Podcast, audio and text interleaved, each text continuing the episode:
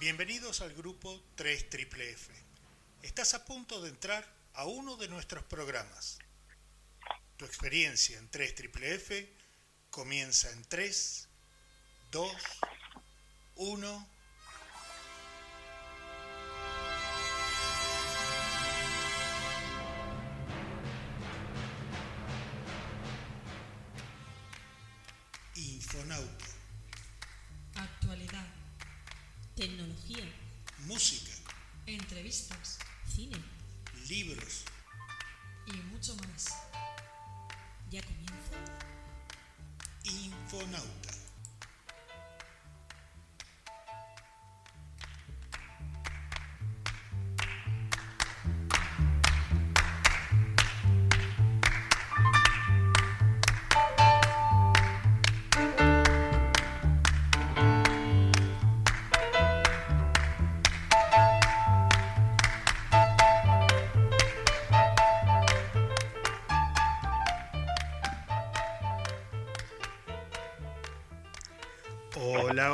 Muy buenas tardes. Bienvenidos a otra edición de Infonauta, programa que saldrá mañana 5 de abril del 2020. Estamos en una tarde fresquita según mi opinión y fría, congelada según la de Azucena. Hola Azucena, ¿cómo te va? Esto, como hablábamos antes, esto del frío es, es, digamos, va en función ¿no? de cada uno, de su experiencia y de dónde venga. Para uno será muy frío y para otro no. Aunque mi compi Tirma y yo venimos del mismo sitio y creo que tenemos sentimientos diferentes hacia esto. Exactamente. Y hablando de, de la compañera Tirma, hoy tenemos una, la tenemos desde el más allá no está aquí presente, está, viene desde el más allá. Hola Tirma, ¿cómo te va? Saludos desde el más acá. Tú más acá, nuestro más allá. Exactamente, los sitios son relativos, ¿no? muy, muy bien, la verdad es que una tarde, a mí me encanta, como decía Azucena, yo siempre intento dar el parte de, del tiempo para situarlo en el, en el momento en el que estamos grabando, porque creo que también es importante el, contexto en el que uno graba y la verdad es que para mí es un día precioso. Lloviendo, oscuro, es un día bonito, sí. Eh, estamos en otoño, no, no Estamos en otoño, exactamente, exactamente. Bueno, y mm, Tirma está, está saliendo desde su casa por teléfono por la sencilla razón de que este estudio barra habitación de huéspedes de mi casa eh, no tiene una mesa grande como para que estemos los tres, estamos bastante juntitos, entonces de esta manera ahora la tengo a Azucena a la distancia social que piden aquí en Australia por todo este, este tema que estamos viviendo. Y bueno, de paso explicarles a los que estamos eh, fuera de, los que están fuera de aquí de Australia, que mm, en Australia no hay cuarentena, lo que sí hay restricciones, hay está cerrado todo lo que sea público, tanto museos como cines, como teatros, como eh, no hay eventos deportivos, los cafés y los, eh, los restaurantes están abiertos, pero solamente para llevar, no te puedes sentar dentro de los locales y muchos negocios, muchos comercios siguen abiertos, pero manteniendo la distancia social, como dicen, que es de, un metro y medio, dos metros. Aquí, el, haciendo uso del, efecto isla, Australia está conteniendo la infección de, este, de este virus. Este, pero bueno, lo que vamos a intentar este, con, con, Tirma y con Azucena, entre los tres, es darle al, al que nos escucha un bálsamo del coronavirus, porque ya información más no pueden tener. Inclusive hay más información de la que realmente necesitaríamos tener. ¿No es cierto, chicas? Efectivamente. Perdón, perdón. No, dime, dime, dime, Tirma.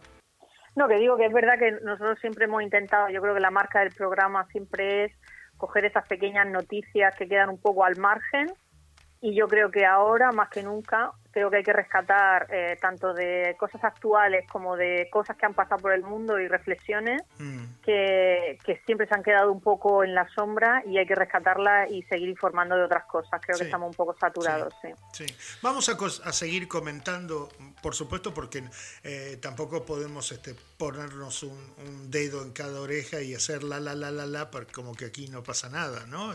Eh, lo estamos viviendo con mayor o menor intensidad, pero en todo el planeta se está viviendo este tema. Entonces, obviamente lo vamos a, lo vamos a mencionar, pero no vamos a centrar el programa en el, en el coronavirus. Azucena. Y además que esta semana han pasado muchísimas cosas importantes que serían eh, de mayor importancia, Eh. salvo eh, por el tema que, que tenemos ahora del, del COVID-19, pues que digamos que empaña un poco el resto de, de cosas y aquí estamos nosotros para recordarlas. Listo, Una de ellas arranquemos. Es eh, que esta semana se ha, se ha celebrado el Día Mundial de la Concienciación sobre el Autismo. Un tema que actualmente está generando muchísima polémica porque las personas que están dentro del espectro autista sí que pueden salir unos minutos al día. Ahora eh, va todo un poco relacionado con la situación que tenemos ahora. Eh, sí que pueden salir, de hecho, eh, ellos necesitan salir eh, unos minutos a, la calle, pasear y demás. Y digamos que en ciertos países están sufriendo mm, cierta discriminación, puesto que piensan que se están saltando el confinamiento y, y que realmente no necesitan, no es una necesidad el hecho de salir a la calle. Eh, bueno, tú como comentabas, Irma, antes, eh, lo, que, lo que propusieron era que se pusiesen unos lazos de color azul para que la gente supiese que esa gente eh, sufría, tenía autismo, Claro, para eso que la crea otro problema. Efectivamente, pero claro, desde las organizaciones han dicho que, que les parece mal el hecho de que se señale con el dedo, pues eh, esta persona es autista o no, o tal. O sea que eh, hay bastante polémica con ese tema. Luego, por otro lado, esta semana también ha sido el día de la visibilidad trans. O sea, que me, cosa que me parece también bonita. Vi un vídeo de una niña de 7 años, como cuenta, os lo recomiendo, luego si podemos lo colgamos en, en las redes sociales, de una niña que con 7 años cuenta, o sea, es súper eh, impactante como cuenta cómo, cómo desde que tenía 3 años ya se sentía como una niña, no como un niño, y la familia lo aceptó, o sea, hay muchísima más concienciación sobre este tema. Eh, pero bueno, eh, aún queda mucho camino por recorrer, como todo. Como todo, pero si a- aquí sí que podemos retrotraernos mm, tranquilamente a, a 10 años, no hay que irse al siglo XIX. 10 años atrás, 15 años atrás, y lo- el terreno que ha ganado el, tanto, tanto la gente, bueno, homosexuales en general, ¿no? No, no- no voy a nombrarlos el uno o el otro, homosexuales en general. Por más que haya mucho camino por recorrer y que haya países donde todavía hay pena de muerte sobre ellos, pero en general el resto del planeta se ha ganado, pero muchísimo terreno, muchísimo terreno. Sí, es cierto que en algunos países todavía está la cosa un poco... Pero bueno, es verdad que en los últimos años hemos avanzado muchísimo y sobre todo el aceptar el cambio mm, de, de sexo. O sea, eso es, me parece vital y, y que, y que obviamente tienen sus derechos y, y me parece que debemos avanzar mucho más, pero bueno, de momento creo que va bien la cosa. Sí. Y luego, por otro lado, también una noticia positiva. Bueno, tenemos noticia de Turquía, pero así como que una positiva y otra así un poco regular. La de Turquía es agridulce, Sí, porque eh, sí. la noticia es- en realidad es mala, pero lo que ocurre es, es ya es, es como una parodia, ¿no? Es como Sí. es una pantomima. eh, Bueno, primero cuéntala. vamos a contar lo bueno, y es que 150 personas, la mayoría de ellas son mujeres, han decidido aislarse juntas en una fábrica de Túnez para fabricar mascarillas y otros equipamientos de protección contra el coronavirus. O sea, han decidido por su propia voluntad alejarse de su familia durante el tiempo que sea necesario, que dure el confinamiento, para eh, trabajar y ser útiles para la situación en la que, la que tenemos ahora, ayudar a su país, ayudar a otros países. Eh, y, y eso, y a- aportar algo a la sociedad en este momento. Y luego la otra, que precisamente va también enlazada con el tema del coronavirus, es que eh, el gobierno de Turquía ha retenido un, eh, un avión con material eh, sanitario Que venía de China. que venía de China eh, rumbo a España, con destino a España, y tenía que hacer escala en Turquía. ¿Y qué ha hecho el gobierno de Turquía? Ha dicho, pues ya nos quedamos nosotros el material y los no españoles, no, pues, eh, pues nada, pues que no. Y entonces el gobierno de España ha llamado y ha dicho, oye, eh, el material es nuestro, lo hemos pagado, eh, por favor no retengas nuestro avión. Y el gobierno de Turquía ha dicho que nada, que nanay, que, que no, que como también tienen gente ellos enfermos, pues que le viene bien y que se lo queda. Así de De claro. todas maneras, de todas maneras hay un montón de noticias sobre esto que no están confirmadas, por eso no voy a decir los países, pero sí que hay muchas, enfe- empiezan a haber muchos enfrentamientos con países, incluso que son vecinos, por porque pujan, o sea, eh, no hay, ya empieza a haber como especulación, entonces pujan y como que se quitan los, los cargamentos y hay países que son más ricos que aunque haya un cargamento que ya esté cargado, de repente, bueno, pues mm, en un último momento hay una puja y, y cambia el rumbo del avión Claro. y se va a otro país.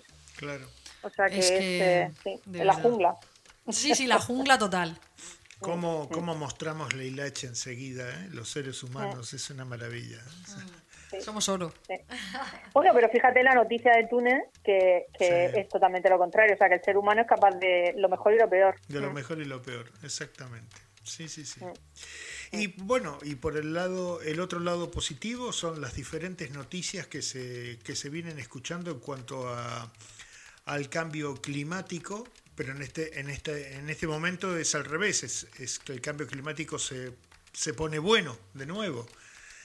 Con solo 20 días que el ser humano ha dejado de joder y ya se empieza a recuperar el planeta. Todo, todo, todo, la verdad que sí. La verdad que, que bueno, eh, eh, también es verdad que se han hecho virales muchísimos vídeos de animales. Algunos son fake news, algunos son fake, ¿eh?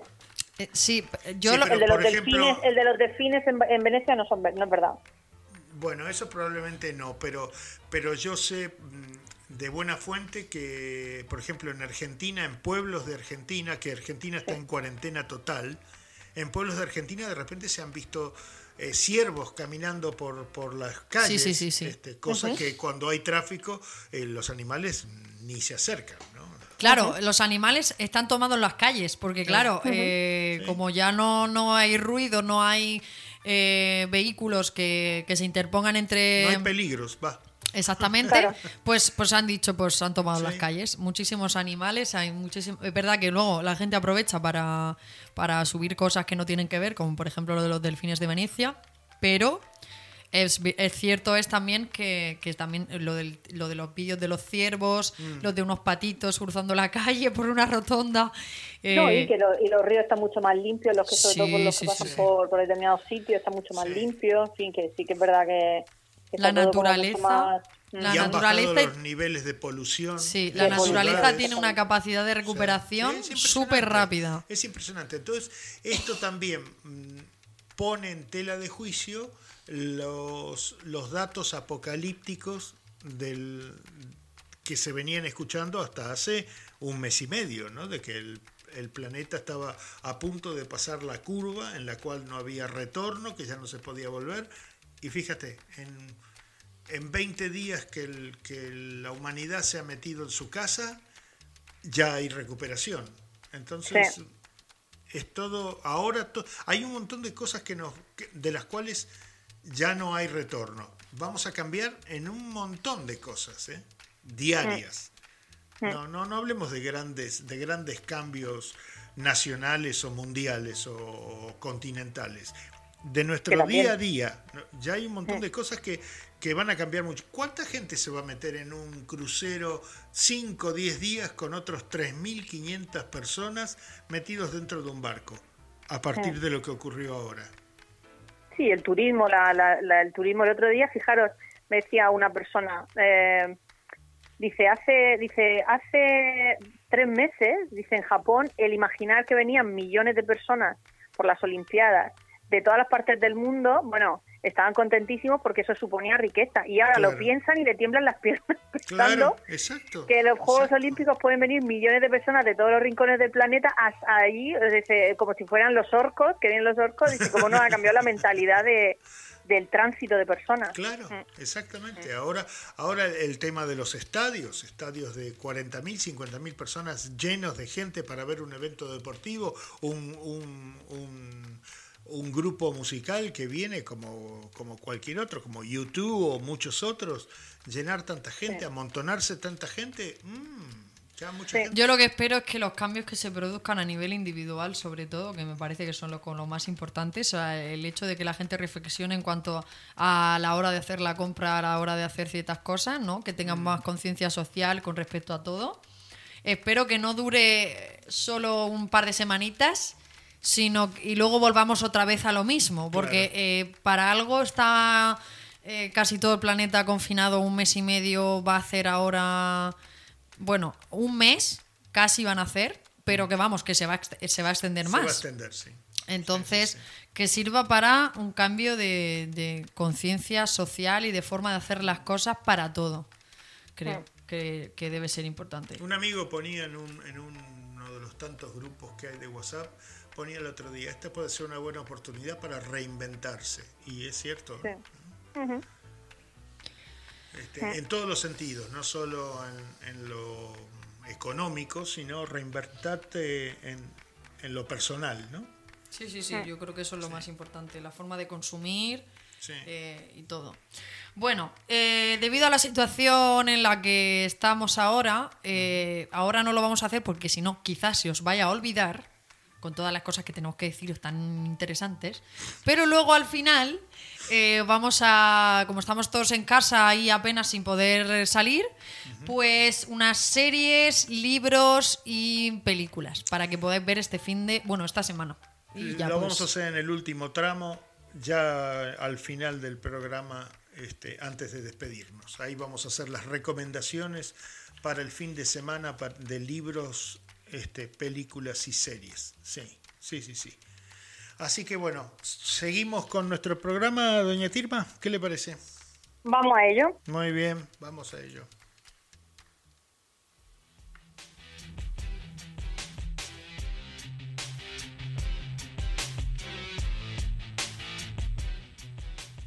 Y recordar seguirnos en nuestras redes sociales.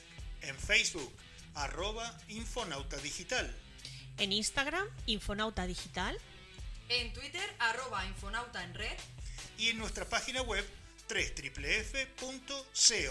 ¡Os esperamos!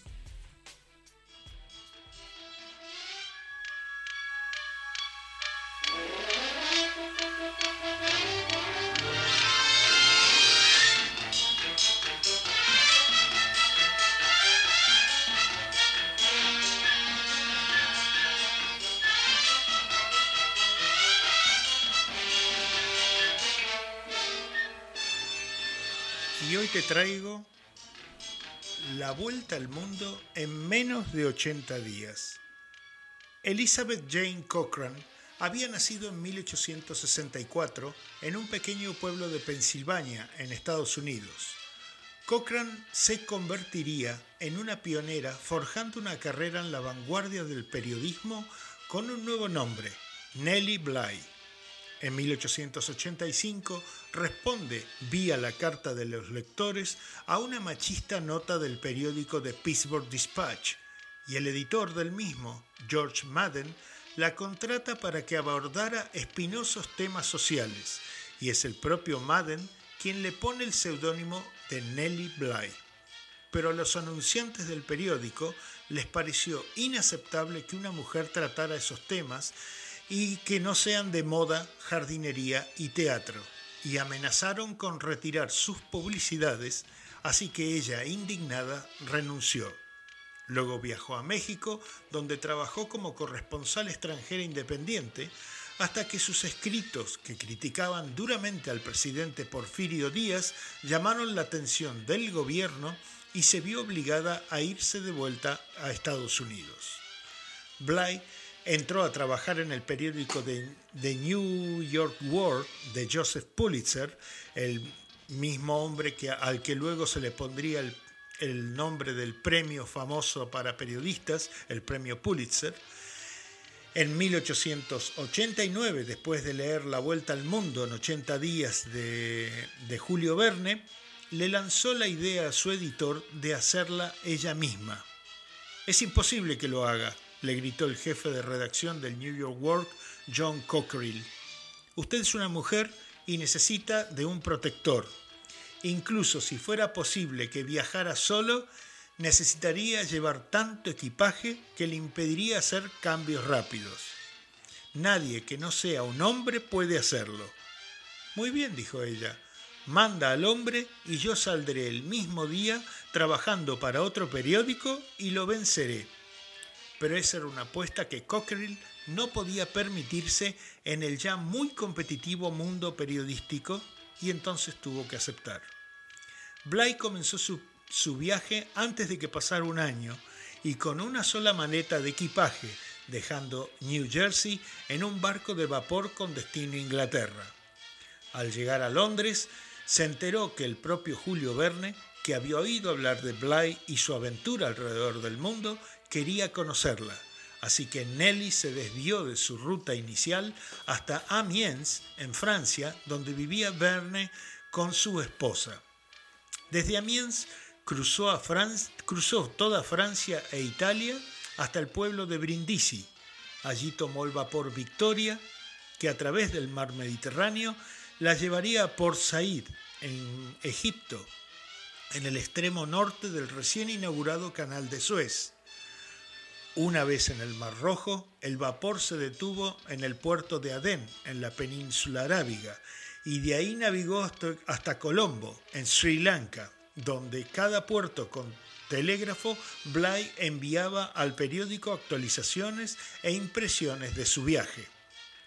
Y de estos, desde Nueva York, instaban a los lectores a que adivinaran cuánto podía durar el viaje de Bly. El premio era un viaje a Europa totalmente pago y más de medio millón de personas participaron. En Colombo, el vapor que la llevaría a Hong Kong sufrió un retraso de cinco días y cuando al fin zarpó, tuvo que hacer una parada en Singapur.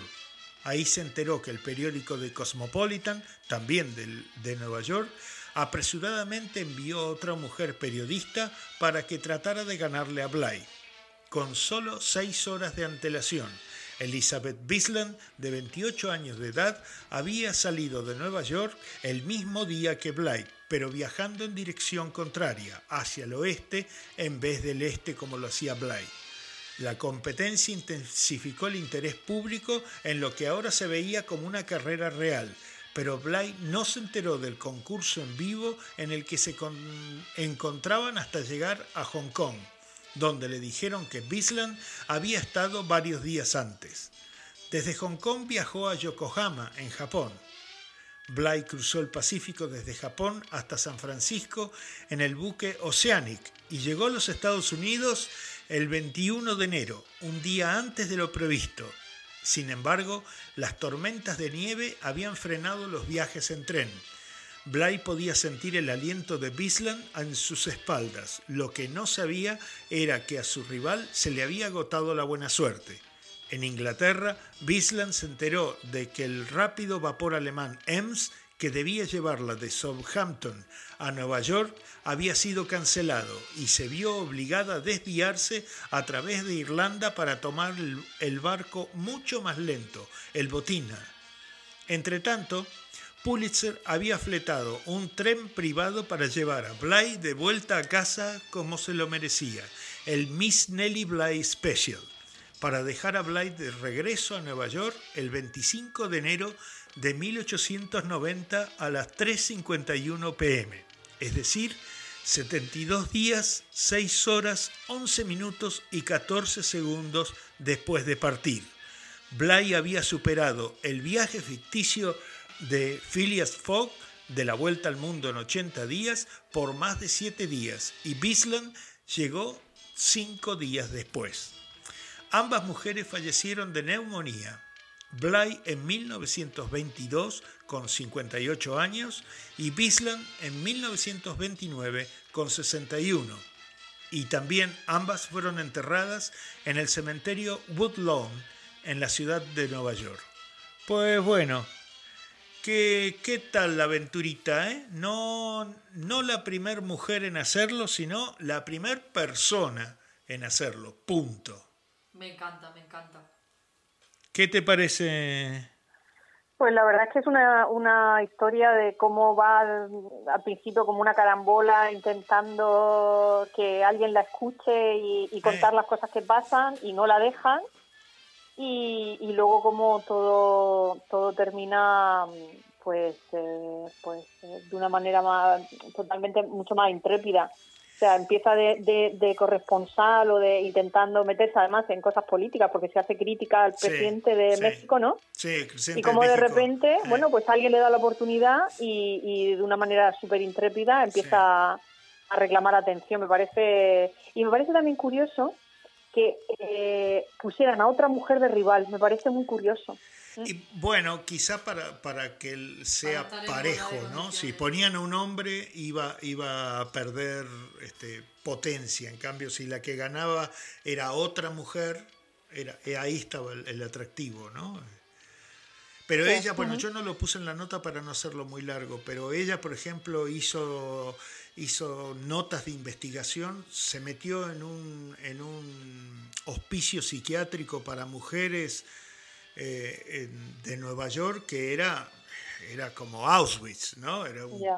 campo de concentración eso. Y la tuvieron que ir a buscar porque en un momento ya se había perdido dentro de la maraña burocrática del, del, del hospicio ese. Este, y ahí hizo una nota sobre, sobre lo que se vivía y logró que se cambiaran un montón de cosas a partir de que el mundo se enteró de, de lo, de lo que pasaba dentro de ese hospicio, ¿no? Así que ha tenido una, una vida, ha sido muy, muy- Interesantísima. muy, interesante la vida de esta mujer, ¿no? Muy Sí, interesante. sí. No, Y no la encima en conocía, esa me parece apasionante.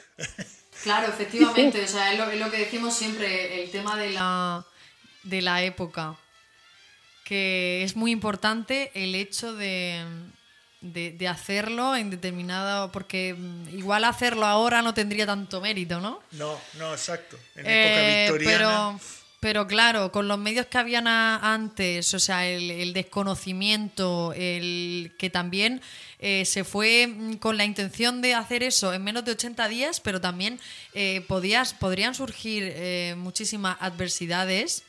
Y, y- y por lo que pasó con el transporte, que, que se quedase el barco varado cinco días, que en fin, todo eso que pasó, que también hizo que la otra se retrasase, se retrasase y ganase ella.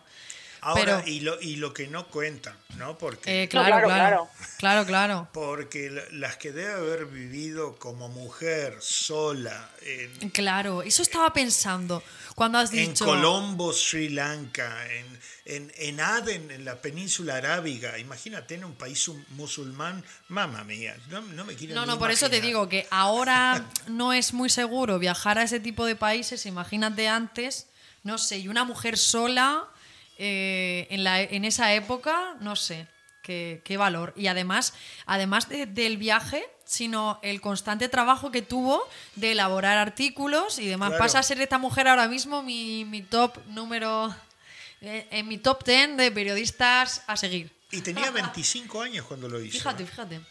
Sí. Tirma, vamos a hacerlo tú y yo. Tú empiezas para, para el este y yo para el oeste. Y le pasamos notas a Gustavo y. ¿No? Pero de todas, man- todas maneras, a mí me llama siempre la atención cuando oigo estas historias de superación, que sí que es verdad que, que encontraría muchos obstáculos, pero también siempre mm, pienso en toda la gente que hace que esta mujer avance. O sea, toda esa gente que se encontró que al final sí le dio oportunidades, ¿sabes? O sea, esos hombres y mujeres que en vez de criticarla la apoyaban, ¿sabes? Eso, eso siempre me llama la atención, porque si no, esta mujer no estaríamos hablando de ella. O sea, Sí. que hubo en, en su camino gente que le ayudó a, a avanzar.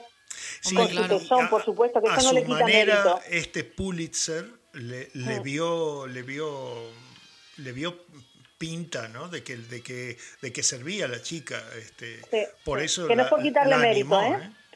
¿Eh? ¿Cómo? Que no, que no es por quitarle mérito, pero que siempre hay gente que en estas historias suma y, y dices tú, qué maravilla, ¿no? Sí. Eh, esa gente anónima Sí. que en un momento dado pues eh, lee sus artículos a pesar Sí. de ser mujer o lo difunde o le da la oportunidad o sí, Hombre. en todos esos países de Sri Lanka seguro que habría gente que la ayudase o otras mujeres que la admirasen. Sí, sí, sí, sí. Está claro que durante, o sea, el hecho de que hiciese el, el trayecto entero en 72 días no solo es gracias a ella, sino también un poco a la suerte y a la gente que la ayudó. Sí. Que seguro, seguro que, que no, no están ahí, no están en sus artículos, o sea, ni siquiera los nombra, pero obviamente es todo un, un cúmulo de circunstancias el hecho de que lo hiciese todo en, es- en esos días y también la suerte, ¿no? Sí.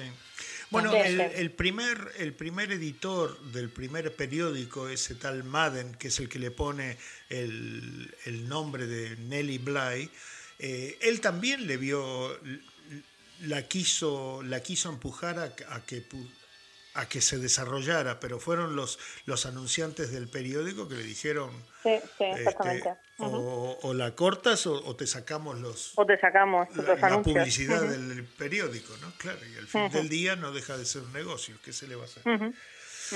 Bueno, tenemos nuestro primer tema musical. Este, ¿Lo quieres leer tú, Tirma? ¿Lo tienes a mano o no? Sí, espera. Si no lo leo yo, lo tengo aquí, ¿eh? Lo tengo, lo tengo. Bien. El primero, el primero es de Bolivia, el 2019, Así es. y se llama, eh, a ver, Neón. Neón, ¿no? Sí, Neón. La canción Neón del grupo, no sé si es Luz o Lose. Es I11. Es una, es una I. ah, es una, I. ok, Perdón, es Iose. una I. Me gusta, me gusta el nombre, Iose. Sí, sí, sí, sí, es raro. Así que bueno, nos vamos con este grupo boliviano. Nos, Un nos beso vemos para a la vuelta. Exactamente, un beso para Bolivia.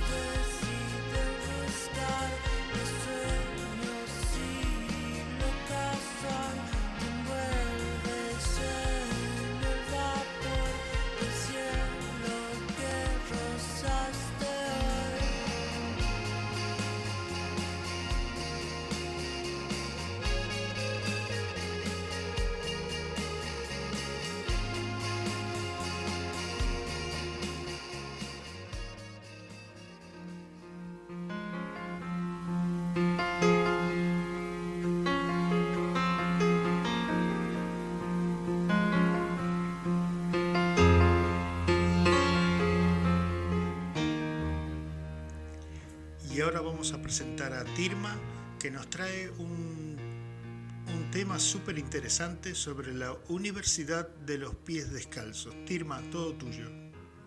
Vale, pues la semana pasada, mm, esta es un poco la segunda parte de la, de la nota de la semana pasada que hablaba de esas mujeres, nos centramos en la India, pero yo creo que se podía ampliar a, a otros sitios del planeta, esas mujeres que muchas veces suponen un motor de cambio. El hecho de que mm, poníamos el ejemplo de una mujer en un ambiente rural que había eh, sacado a su familia adelante, había logrado que sus hijos estudiasen Y bueno, me interesé porque encontré un artículo sobre una universidad también de la India, en inglés se llama Barefoot College, y fue fundado por Banker Roy. Eh, me parece interesante porque es una universidad eh, que no es nada convencional. No se piden títulos académicos, eh, porque el objetivo de los alumnos no es obtener un título, sino que es aprender. A mí me parece, me pareció eso que, porque ellos dicen que para, para la educación formal ya están las universidades convencionales.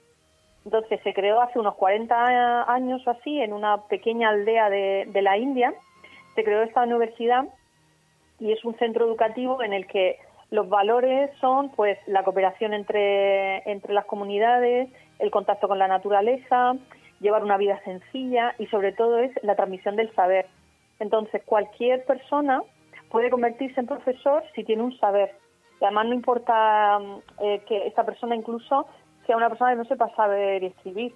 Si por ejemplo tiene una técnica con la que colecta la tierra o recoge el agua o no sé, de distintas áreas, eso lo puede transmitir, Y sobre todo va enfocado a, personas, bueno, pues con una vulnerabilidad social que siempre quedan fuera de todo el circuito de la formación convencional. De hecho, creo que leía que han creado una especie de sistema nocturno para niños que como por el día eh, trabajan en aldeas, en el campo, estos niños no pueden ir al colegio. Entonces esa universidad se ha adaptado para que puedan ir por la noche y puedan eh, seguir formándose. O sea que es totalmente adaptada a las necesidades de las personas que más lo necesitan. Entonces, eh, funciona con placas solares toda la comunidad y a su vez forman a personas eh, de comunidades muy lejanas o muy remotas, las enseñan a, por ejemplo, instalación de, de paneles solares y luego esas personas vuelven a su comunidad y de alguna manera eh, provocan un cambio. Estaba leyendo además que, que hubo un grupo de mujeres de, de Latinoamérica que eran trabajaban en, en- pertenecían a comunidades indígenas viajaron hasta la India precisamente para aprender en instalaciones solares. Me pareció interesantísimo. Eh, muchas de ellas además eh, mm, eran líderes indígenas y, y el hecho de provocar eh, pues ese cambio me pareció que es una universidad que para mí tiene muchísimo mérito entonces se centra además mucho, tiene un programa de mujer en el que otro tipo de educación no llega. Y entonces no se trata tanto de, porque hay veces que cuando se trabajan con colectivos tan vulnerables, se pretende transformarlos en comunidades urbanas. O sea, toda la universidad y toda la formación yo creo que está muy destinada a las comunidades urbanas, pero es que lo- en las comunidades remotas la realidad es otra.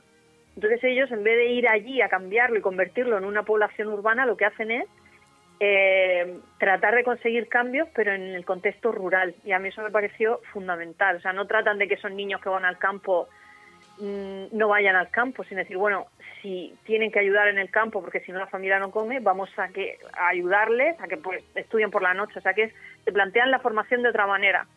Y me pareció interesan- interesante porque no lo conocía, la Universidad de los Pies Descalzos, y creo que es una, una pues es una experiencia bastante bastante inusual bastante brillante porque tiene muchísimos alumnos y sobre todo me llamó la atención lo de los mm, la transmisión del saber que, que se hace totalmente instrumental entonces y, y- y bueno lo debería compartir con todos los que nos oyen pues para, para reflexionar un poco de lo que debería de ser la, la educación en general Mm. A mí lo que, parece, lo, que me, me llama la atención es que no les enseñan a...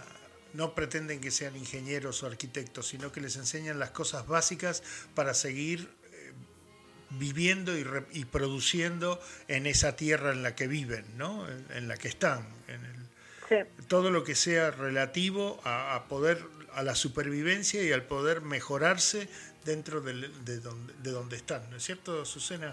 Sí, y además es el- el- el- lo que ha- una frase que has dicho al principio que me ha encantado, que a diferencia de, de muchas universidades convencionales, o sea, esa universidad lo que pretende es que aprendan, aprendan cosas útiles acerca de todo, porque eh, realmente algunas universidades convencionales tú estudias X cosa, te machacan X cosa durante un cuatrimestre y luego lo olvida. O sea, el- la, la función o el objetivo no es el aprendizaje, sino que lo aprendas para eh, un examen y luego lo olvides, ¿no? La forma de enseñar también creo que es importante. Es el qué, o sea, es el qué se enseña y la forma en la que se enseña también. Sí. Y el hecho de que lo hagan con cariño, o sea, que se encarguen de estos niños, que también tengan eh, un, eh, no sea, un, cole- o sea, un, un apartado como para las mujeres, otro para los niños, otro para... O sea, en función de, de- del, del, ¿no? del, del nicho de, de objetivo que tengan en función de la gente que habite allí, pues se dedican a una cosa u otra, como que tienen varias especialidades. Y eso, la verdad, que me gusta mucho.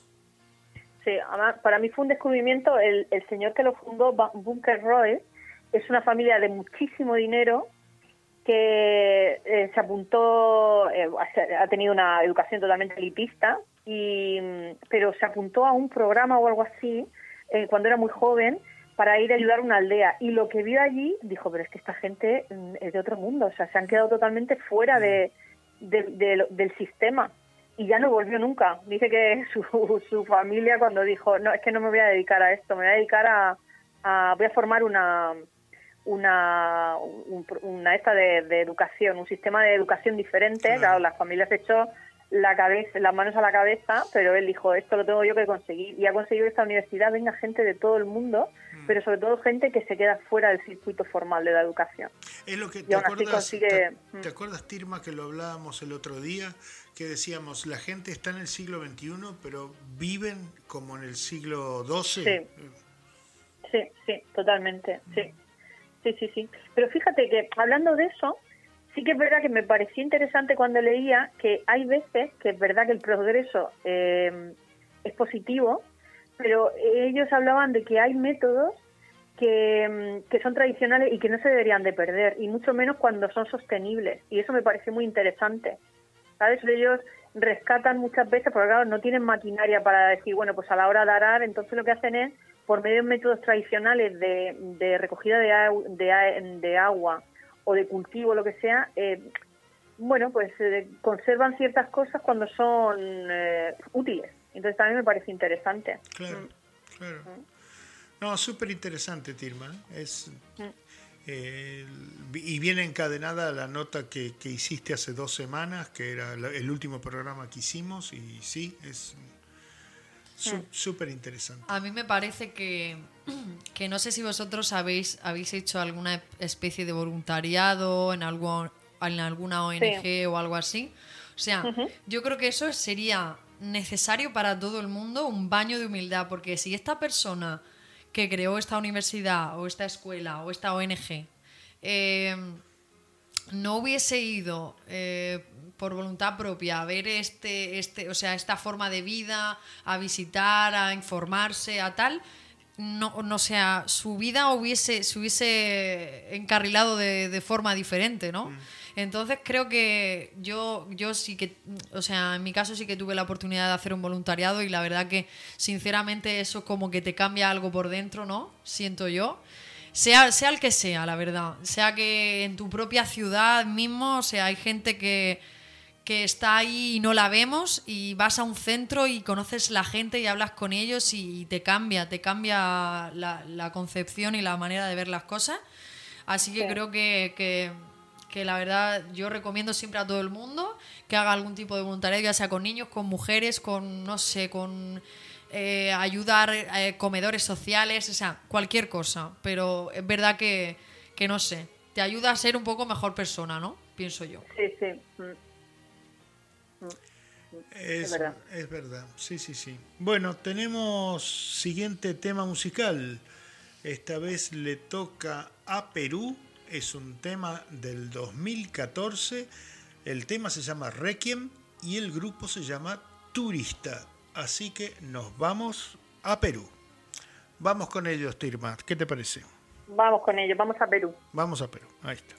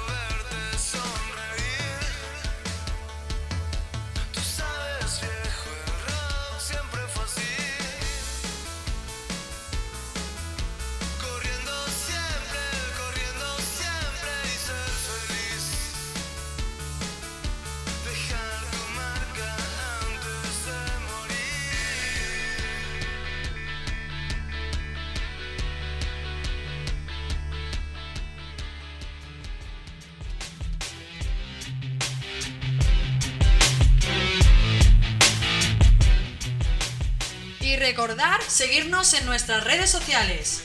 En Facebook, arroba Infonauta Digital. En Instagram, Infonauta Digital. En Twitter, arroba Infonauta en red. Y en nuestra página web, www.co. ¡Os esperamos!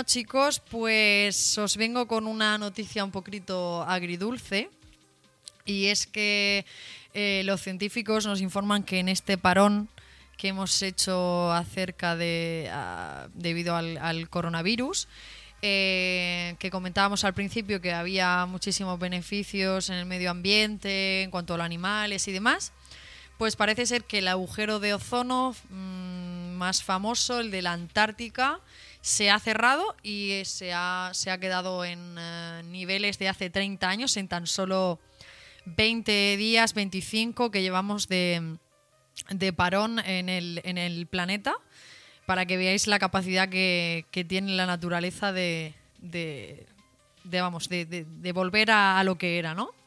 Pero hay otra, como he dicho, que es agridulce, y es que resulta que se han dado cuenta que en el Ártico eh, hay un agujero de ozono y es el más grande que nunca jamás se ha visto en, esta parte del,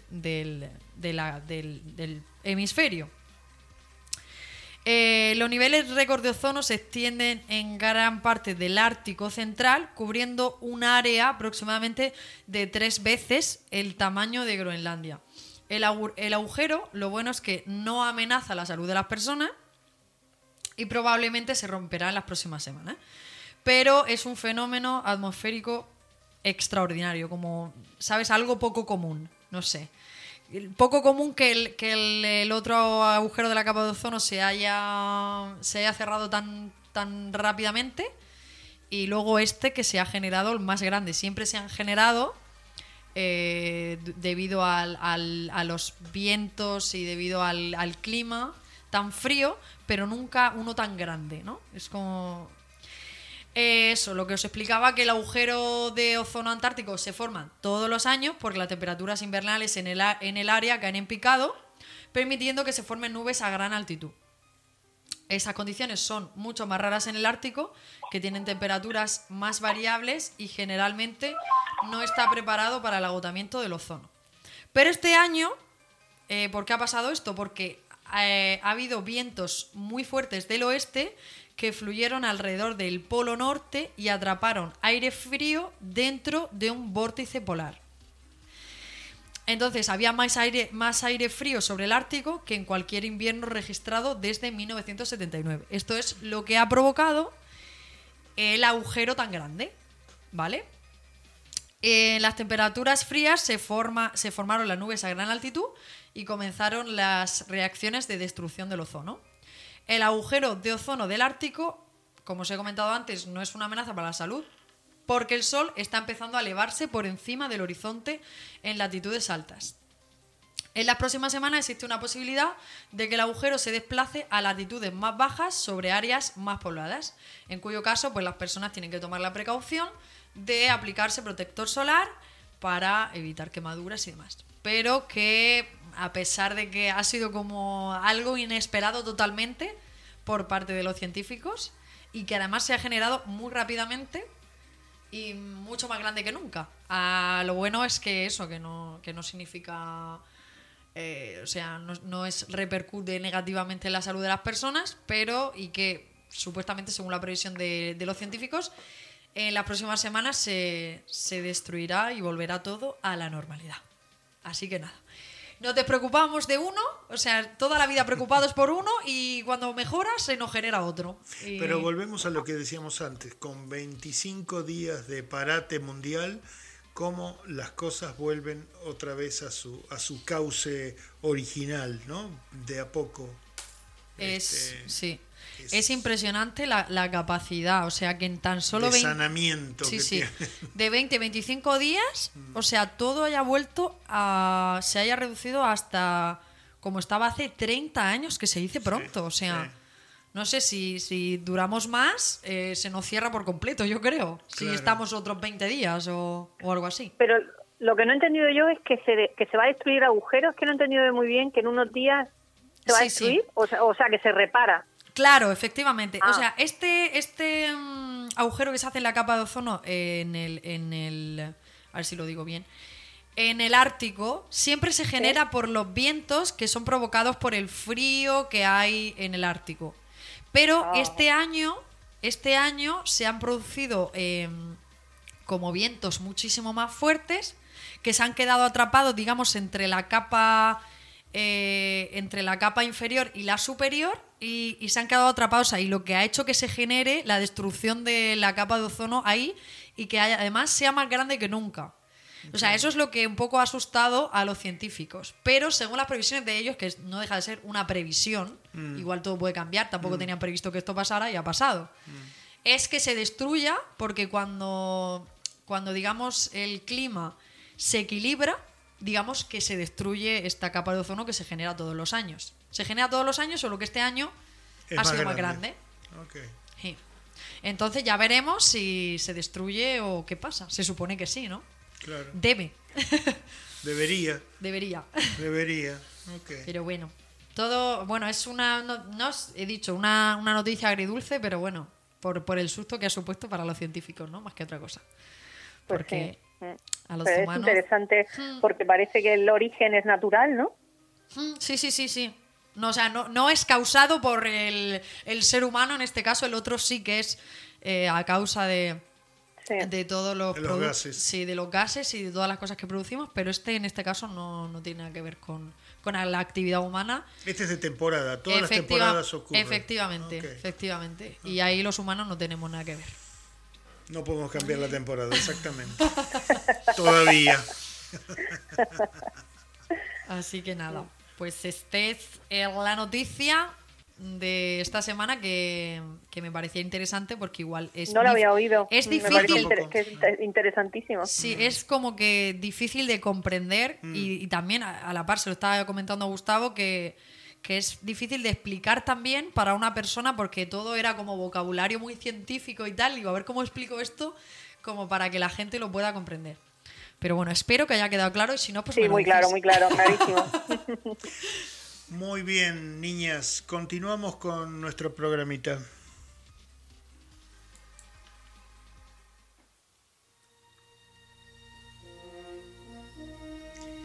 Espacio, la última frontera. Estos son los viajes de la nave Infonauta, en una misión continua, explorando extraños nuevos mundos, buscando nueva vida y civilizaciones, yendo donde nadie ha llegado antes cada semana.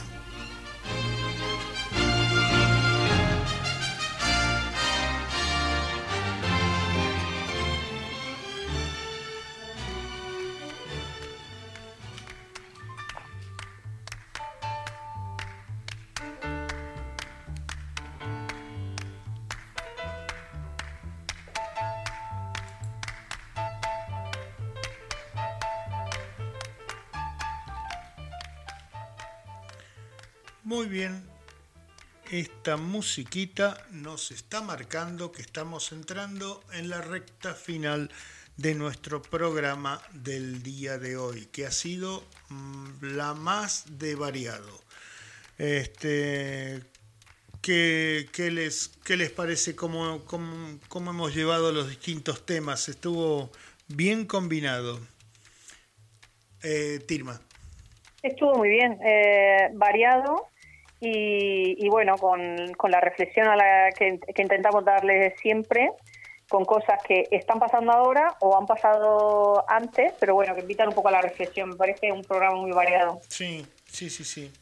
Darles un poquito de, de bálsamo a la gente ante tanta, tanta coronavirus y noticias relativas a lo mismo siempre. Sí, sí. Sí, hemos intentado, aunque luego sí que obviamente hemos dado nuestras pinceladas con respecto a los temas. Sí, no nos podemos, Pero- no, no nos podemos eh, eh, eh, evadir Sí. del mundo, pero No, exactamente. Pero, pero creo que, Que sí, sobre todo, y ya como me habéis dicho mismo el último tema que hemos comentado, del agujero de la capa de ozono, o sea, que ha sido algo como súper inaudito y tal, pero claro, como hay tantas noticias sobre el coronavirus, tapan este tipo de noticias y ahí estamos nosotros, pues para sacarlas.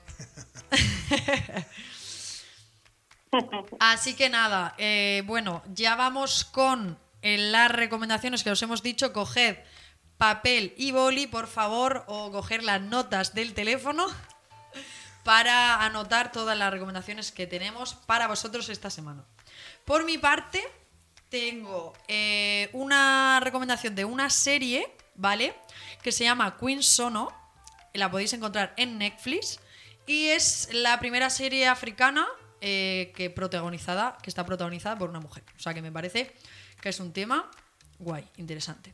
Luego, eh, esto en cuanto a series. Vamos primero series, luego películas, finalmente libros, si os parece, ¿vale? Muy bien. Luego venga. serie, tú tenías que ha salido la cuarta temporada de... Eh, ¿Cómo es que se llama esta, esta serie? Que a mí no me gusta nada esa que serie. es de ¿eh? este país. eh, ah, La Casa de Papel. Ahí. Ah. Me encanta, me encanta. Estoy muy feliz. De verdad, el confinamiento se hace un poco más ameno y encima deciden sacarla justo ahora. Es que qué bien, qué maravilloso, qué todo, de verdad. Muy fan yo de esa serie, obviamente. Y Gustavo también. Yo la he visto toda, la he visto toda, este, por lo menos toda hasta, hasta el año pasado, ¿no? Y bueno, esta la veré también. Eh, Tú, Tirma, no viste la del año pasado, ¿no? Yo terminé la serie, fue la primera serie que decidí que yo le iba a dar el final y, y cuando ya es la segunda temporada que se supone que cierra, eh, que yo creo que todavía no había tenido tanta repercusión, eh, cerré la, la serie, me, me encantó, el personaje del profesor me encantó y dije, esta serie se ha terminado. Y con Stranger Things hice lo mismo. Cuando ya Ah, me parece que es a la segunda temporada o eso, ya he dejado de verla, segunda o tercera. Y con La Casa de Papel no voy a verla, ni la, ni la tercera ni la cuarta. Mm. Pues bueno, esto es, esto es como todo también. Eh, Es, es verdad que, que alargar a veces serie, o sea, a mí me da mucha pena y yo me alegro siempre que la alargan, pero a veces no tiene sentido. O sea, Sí, yo a, a- mí me queda la intriga de ver qué es lo que van a hacer ahora, porque para mí la del año pasado fue más de lo mismo. Y Sí. sí, ya empezó, empezó a perder, a perder sí, gustito, ¿no? sí, porque sí. es, es un poquito previsible. ¿no? Sí. Bueno, Pero ya veremos. Veremos. Veremos este fin de, bueno, yo por lo menos la voy a ver este fin de, seguro la veo todo, lo veo todo. Y ya pues la semana que viene comentamos. Y luego había otra serie, no, perdón, era una película documental, ¿no, Tirma? Tenías tu... Eh, sí, tiene eh, la película tiene dos títulos. Yo creo que uno es el oficial. En España se estrenó con el nombre de La Ola Verde, pero también eh, oficialmente creo que tiene el nombre que se llama Que sea ley. Pero bueno, a mí me gusta más el título de La Ola Verde. Es una película documental argentina de 85 minutos. Es una coproducción entre Argentina, Francia y Uruguay. Y Uruguay. Fue presentada en Cannes en marzo, a principios de, de marzo, eh, La Ola Verde.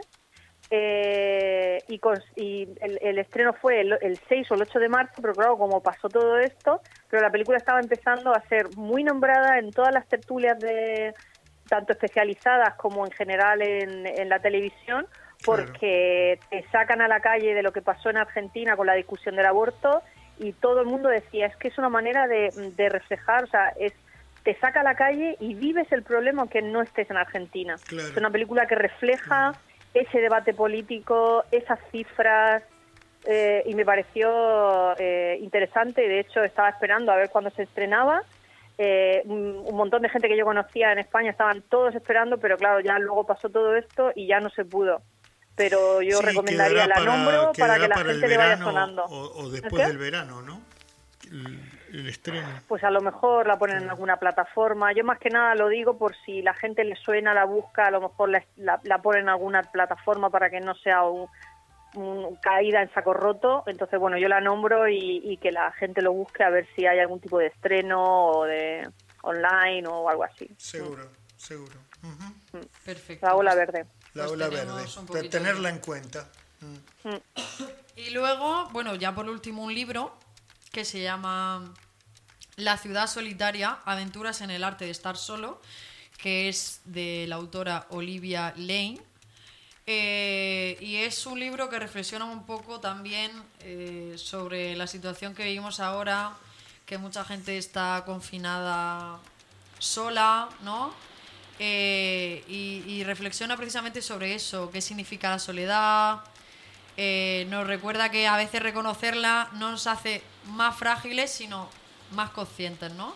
Claro. Entonces, pues me parece súper interesante y creo que son cosas que, que ahora justo en el momento en el que, en el que estamos, pues, pues no se puede ayudar a mucha gente, ¿no? Que, que sufra un poco de ansiedad, porque a veces mm, es como, como lo que se suele decir, eh, no es lo mismo estar en... eh, en cuarentena en una casa con piscina, jardín, una casa de cualquier futbolista que encima están por ahí, eh, ¿no? Exhibiendo su, su casa por ahí en las redes Sí. sociales, que estar en una casa muy chiquitita, un con una familia, en un apartamento, en fin.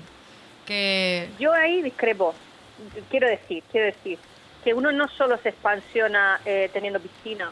O sea, yo creo que habría gente que si le das ese chalet y le das un apartamento lleno de libros, coge el apartamento lleno de libros. ¿eh? Mm. Yo creo que hay muchas maneras de, de, Eso de también tener es cierto. No, expansión. no, por supuesto, Yo lo- creo que con eso habría que tener cuidado, porque, bueno, esas casas, todo eso está muy bonita, es verdad, y sale al jardín, pero si no tienes algo que leer, a una persona que le guste leer y, se y, y que se expansione leyendo, la matas. O sea que. No, sí, está que, claro. ¿Sabes? Hay Está- que tenerlo en cuenta. Está claro, pero no me refiero en cuanto a las casas, por la comparación, no me refiero en cuanto a que tengan piscina y lujos y demás, sino al espacio.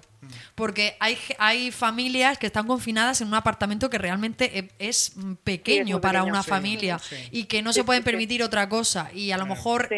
luego pues hay gente que tiene más codo con codo, que sí. tienes o sea que, Sí. que es eh, que es que tiene mucho dinero y a lo mejor está solo y, y tiene una casa gigante con mucho espacio creo que el confinamiento creo que en, este, en, este- en el confinamiento mm, que, que- o sea la cuarentena y demás creo que es no es lo más importante el espacio pero lo es o sea es importante dependiendo de los miembros de familia que seáis pues tener un sitio en el que podáis no Eh, Sí. un poco Que cada uno tenga su lugar. Claro, ¿no? claro. Sí, sí. O sea, es, es, es, un- es muy importante también eso. Sí, en especial para, para los países que están sufriendo la cuarentena Hmm. al 100%. Sí. Gra- Gracias a Dios, aquí en Australia se han tomado otras medidas. El, el gobierno ha hecho un balance entre, entre las restricciones y, y la libertad de moverse y hasta el momento ha funcionado. No sé si es por el Sí. efecto isla, eh, que bueno, eh, Australia selló las, la frontera, este, pero, pero bueno. Sí, bueno, en mi, en, mi, en mi opinión lo que ha tenido es más, eh, eh, o sea, no es una cuestión de una buena gestión, o sea, no es que haya, sido una excelente gestión, sino que el hecho de que, de que el país esté aislado es lo que eh, el propio aislamiento ha ayudado a, a que no se, a que no se expanda, vamos. Bueno, pero fíjate que por otro lado está en el, en el top 10 de los países con que más cantidad de, de test ha hecho de- en el mundo de- en eh, del coronavirus. Han hecho cerca de 350.000 o 400.000 test eh, aquí en los últimos 25 días. Es decir, que es no es que no ha hecho nada, ¿eh? El- yo creo que lo, lo ha, lo ha tomado bien aquí el gobierno el tema. Lo que pasa es que ustedes lo ven con el, con el punto de vista español y como España, España está sellada. Yo no, a- yo no he dicho, yo no he dicho nada, ¿eh? no, Yo no, no, yo la estoy mirando, la estoy mirando a, a Azucena porque Azucena me, me hace que no con la Sí, cabeza sí. mientras yo, hablo. Eh, Bueno, discrepo, discrepo. yo, yo creo que lo están haciendo bien y el tiempo lo dirá. El tiempo Yo también dirá. lo creo, yo también lo creo. sí. Yo, Yo creo, creo que, no, no, se le ha pedido, se le ha pedido el confinamiento y todo eso, pero yo creo que ha optado por hacer un balance muy difícil Sí. y yo creo que lo ha hecho bien. Si, das, si, si, si la gente se informase en las páginas del gobierno y en los sitios, ¿sabes? Porque corren muchos bulos, yo, yo he oído aquí no están haciendo nada, pero realmente cuando empiezas a ver las estrategias Eh, pues yo creo que, que, bueno, no lo han hecho mal. Mm. sí, no, no, no lo han hecho mal. Bueno, doña Tirma, ahora la- el golpe final queda para usted. Frase y clásico inoxidable. Vamos a ello. A ver. Eh, es una frase. Es una frase de Freud que dice así: lo que distingue a una sugestión de otros tipos de influencia psíquica, como una orden o la transmisión de información, es que en el caso de la sugestión eh, se estimula en la mente de otra persona una idea cuyo origen no se examina, sino que se acepta como si hubiera eh, brotado de forma espontánea en uno mismo. Y me pareció, me pareció muy interesante porque cuando a ti te dan una orden, tú reconoces eh, que eso viene de otro pero en la sugestión no es tan fácil de reconocer el origen de, de, mm, de un pensamiento. Tú piensas que es tuyo y realmente alguien como que te lo ha, te lo ha contagiado, ¿no? Claro, te lo ha contagiado, entonces no hay filtro de esto está bien, esto está mal, esto es verdad o no. Entonces la sugestión me pareció muy interesante en los tiempos que corren, Sí, eh, analizar un poco que, que una cosa es informarse y otra cosa es sugestionarse. sí. Entonces me pareció un poco importante distinguir eso. En tiempos de redes sociales. Sí, en tiempos de redes sociales. Sí, sí, sí, sí, sí. Que pueden ser tan buenas y al mismo tiempo tan malas. Pues yo creo que nos pueden meter, lo que hablábamos antes de, de empezar el programa, nos pueden meter en la caverna de Platón. Yo creo que habría que leerse mucho el mito de la caverna de Platón para distinguir, eh, eh, pues eso, información y realidad y saber si uno está, estamos en la cueva o estamos o hemos salido fuera. Sí, sí, sí, sí. Sí, estoy de acuerdo. Totalmente de acuerdo. ¿Y el clásico inoxidable? ¿También un- le- fue casualidad o...? o- Me encanta, me encanta. Pues y además fue italiano. casualidad, fue casualidad de porque lo hizo muy muy popular la serie que le Sí. encanta a Azucena. Yo ¿Cuál creo que es la mucha serie? gente que cuando ¿Cuál es eh, es el No el- recuerdo. es el- la canción de Bella Ciao, es eh, una canción italiana, creo que es desconocido el origen, lo que pasa que ha tenido muchos intérpretes. Hay mucha gente que le enfada que la relacionen con La Casa de Papel porque realmente es una canción mucho más antigua y mucho más popular. Sí. Lo que En pasa que, bueno, es verdad que la, serie contribuyó. El- el- la canción fue originaria del siglo XIX y era una canción de protesta contra el, tra- el duro trabajo del campo en el norte de Italia. Y después se Sí, lo, es lo- he leído eso, sí. Sí, Lo que y pasa es que no está muy claro el transformó- origen. Mm. Se transformó en otra canción de protesta de los partis o un, un himno de los partisanos italianos en la época de la Alemania nazi, cuando estaba ocupada Italia por los alemanes, ¿no? entre el 43 y el 45. Y bueno, y ahora últimamente se ha hecho mundialmente famosa por, por ser la canción del profesor. ¿no? De- Sí, sí. Bueno. eh, digamos que es una canción antifascista o protesta, una canción protesta y así Sí. no la centramos solo en, en el... mm, porque creo que es más antigua. No, es mucho Pero me más parece antigua, una sí. canción preciosa. Mm. Tal cual. Bueno, eh, Tirma y Azucena será hasta la semana que viene y bueno, ya veremos, seguiremos manteniendo esta distancia social, veremos si la semana que viene eh, vuelve a venir aquí al, al estudio este maravilloso que tenemos, Por supuesto, oye. ¿Qué pasa? Azucena, o, o- o hacemos cambio y vienes tú y Azucena nos acompaña O venimos Tirma y yo y Gustavo se queda arriba en su Ahí casa. está. Ahí está. Lo echamos aquí del estudio. Y Gustavo se queda en casa, es decir, arriba. Correcto. Te llamamos por teléfono y tú arriba. Exacto. Bueno, chicas, nos vamos con Bella Chao hasta la semana que viene. Que tengan un buen fin de semana. Bye. Igualmente. Chao, chao. Bye, bye. Oh bella ciao, bella ciao, bella ciao, ciao, ciao. Stamattina mi sono alzato e ho trovato l'invaso. Oh partigiano, portami via. Oh bella ciao, bella ciao, bella ciao, ciao, ciao. Partigiano, portami via, che mi sento di morire.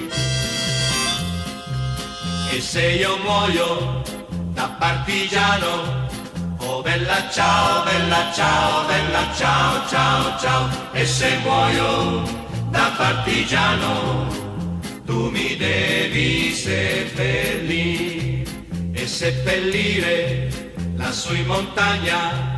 Oh bella ciao, bella ciao, bella ciao, ciao, ciao, seppellire lassù in montagna, sotto l'ombra di un bel fior. Tutte le genti che passeranno Oh bella ciao, bella ciao, bella ciao, ciao, ciao. E le genti che passeranno ti diranno che bel fior. E questo è il fiore del partigiano.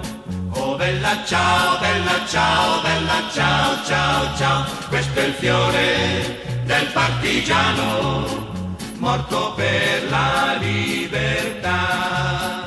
Questo è il fiore del partigiano morto per la libertà. Questo è il fiore del partigiano morto per la libertà.